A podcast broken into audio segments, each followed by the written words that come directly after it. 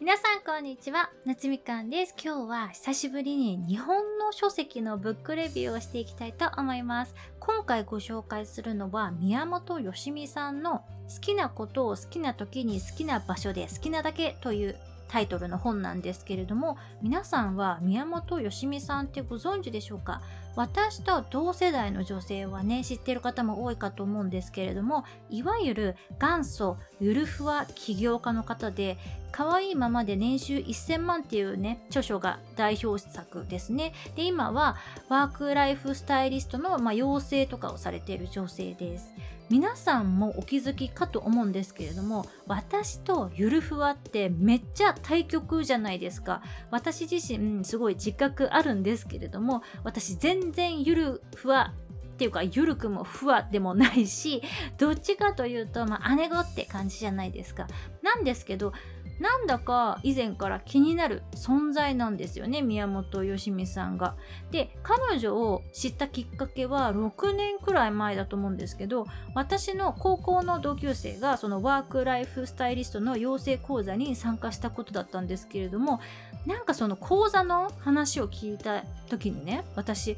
ゆるふわのまんまで、まあ、年収1000万とか慣れてんの？みたいな感じで思ってたんですよ。女性で年収1000万ってバリキャリで仕事めっちゃくちゃ頑張んないと到達できないって当時の私は思ってたのでなんかこの人ムカつくって思ってたんですよ。でも私もねその後脱サラして今は週15時間労働で毎日割とお暇しながらでも渋谷で生活できるくらいの経済力を持ってるようになってゆるく生きててもそこそこ稼ぐことって全然可能だなってことが分かってきたんですよね。で今改めて宮本よしみさんの本を読んでみたらなんかねイライラしなかったんですよ。あ言ってることわかるみたいなね感じになって中でもすごく共感したのは宮本さんももともとは人脈がゼロだったそうなんですけれどもそこからこういろんな異業種交流会とか可能な限り参加して名刺配ったりとかして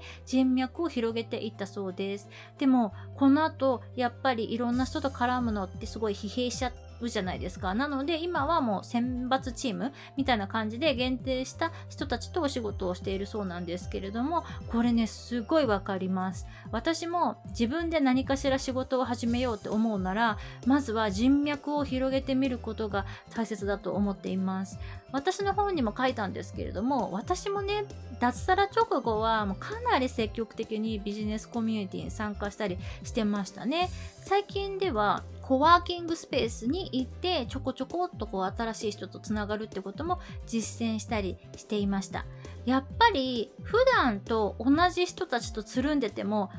新しいことってなかなか起きないんですよね。しかも人脈広げるのって特別なスキルがなくても行動力さえあればできますしまずはいろんな分野の人とつながりを持てるようになるといいですよね。でこの宮本さんの本にも書いてあったんですけれどもつながる人はその人自身がもうすでに満たされている人であるってことを基準に選んだ方がいいです。精神的に満たされている人同士の関係ってめちゃくちゃ心地いいんですよね。これは友達でも家族でも恋人でも同じじゃないかなと思います。この本では好きなことを、ま、仕事にするっていうことを、ま、割と推してるんですけれども私はねそこについてはあんまりこだわる必要がないと思っていて特別好きって自信を持っては言えないけど得意なことってあるじゃないですか。それで稼ぐことが効率がいいと思っていてだから私はあえてこうあんまりこう好きをビジネスに持ち込まないようにしていますね。